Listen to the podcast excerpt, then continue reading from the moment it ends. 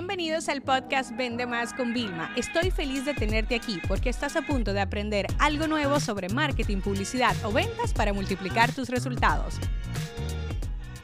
Los últimos episodios siempre te he traído una palabra que es frustración, ¿no? Frustración al momento de vender. Y mm, una de las cosas que más me ilusiona de todo este año, de este décimo aniversario mío de ventas digitales, es también contarte otras cosas personales del proceso de ventas que te puedan ayudar a ti, ¿no?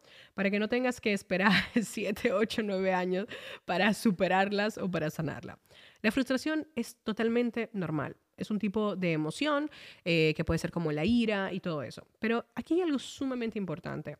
Muchas veces nosotros nos volvemos adictos al estrés, y te lo digo yo, una ex adicta al estrés, porque realmente nos hacemos una película en la cabeza, ¿no? Que no tiene nada que ver con la realidad, ¿no? Entonces, como que no, nadie me va a comprar, o sea, porque hemos tenido pocas compras o no hemos tenido una venta en las primeras horas, no, eso es un desastre, fue un fracaso. Te lo digo porque también lo viví. Yo he tenido lanzamientos donde de verdad hemos hecho un buen flujo de caja y después de los números, si tú los ves, han sido buenos y yo, las primeras dos horas, no he vendido ni una unidad. Ni una, ¿ok? Ni una. Sobre todo en productos que ya eran más de mil dólares. Y tú no te imaginas cómo yo me hundía. La ventaja que yo tuve, que lo reconozco hoy en día y creo que es una de las cosas que me ha ayudado a mí a avanzar más rápido, eh, aunque muchas veces sentía que iba lento, es que yo cuando me llegaba la frustración, yo la canalizaba, yo soy una persona que hace coaching toda la semana, eh, me desahogo mucho, o sea, y el hecho de compartir pues, pues esas sensaciones te ayuda también a liberarte de ellas, a quitarte esa mochila, pues yo me rajaba a veces, te lo juro, yo, tú me veías en el live, terminaba y yo iba, veía las ventas, no había funcionado, me rajaba a llorar, pero a la hora me levantaba y decía, ok, vale, ¿qué vamos a hacer? Entonces reaccionaba en esta parte, ¿no? Entonces, lo que yo te quería sugerir es que utilizaras, después de tú procesar tus emociones, que es demasiado importante, no las puedes sobreescribir, si las sobreescribe, eso explota, es que realmente tú veas cómo después de que has hecho ese duelo, que te va a tomar a lo mejor, no te diría máximo más de un día, por favor, ¿vale? Pero césalo con las herramientas que tenga, es, ok, ahora qué puedo hacer, ¿vale? Porque dije que se acaba la promoción en cuatro días y me quedan tres. ¿Qué voy a hacer en esos tres días? Porque si te quedas haciendo nada, pues va a pasar nada, ¿ok? Va a pasar lo mínimo. Pero si dices, ok, eso es una oportunidad, ¿qué puedo hacer? Mira, en tiempo real nosotros hemos hecho cosas que luego durante años monetizamos. Por ejemplo, una vez nos dimos cuenta que había muchas objeciones, entonces hicimos una página de objeciones que ya ahora es parte de nuestros temas de lanzamiento, ¿no? Otra vez nos dimos cuenta que la gente no veía los vídeos, pero que le daba play a los audios cuando les tratábamos de explicar algo. Entonces lo hicimos una vez y funciona después. Entonces, cada vez que nos hemos enfrentado frente a una debilidad, gracias a frustración, yo lo que quiero que tú la conviertas en una gasolina para decir, ¿cómo puedo hacer que esto no me vuelva a ocurrir? Óyete esto qué bonito. De estos errores que te pasan, de estas piedras en el camino, ¿cómo tú dirías, cómo puedo evitar volver a caer en esa misma piedra? ¿Cómo puedo evitar caer en otra piedra en el futuro? O por lo menos, ¿sabes? O sea, tener como conocimiento de, ok, no pasa nada si volvería a caer, pero ¿cómo lo puedo evitar? Y esto es la, gasolina y la energía que tú necesitas. Entonces te quiero decir algo. Muchas personas no te hablarán de la parte desafiante y difícil de las ventas, sobre todo de las ventas digitales, que a veces son como volátiles. Y yo te digo que en esos 10 años, pues he vivido mucho.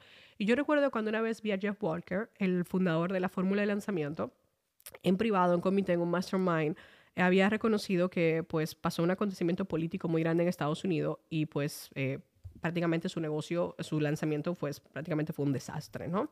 Y hablaba también de la importancia de tener otros métodos y no, pues no depende, el mismo que habla de lanzamiento, de no, de no depender de eso, ¿no? Porque hubiera podido ir a la quiebra, ¿no? Entonces, esto a mí me, me, me dejó como una, una muy, muy, muy, muy, muy buena lección.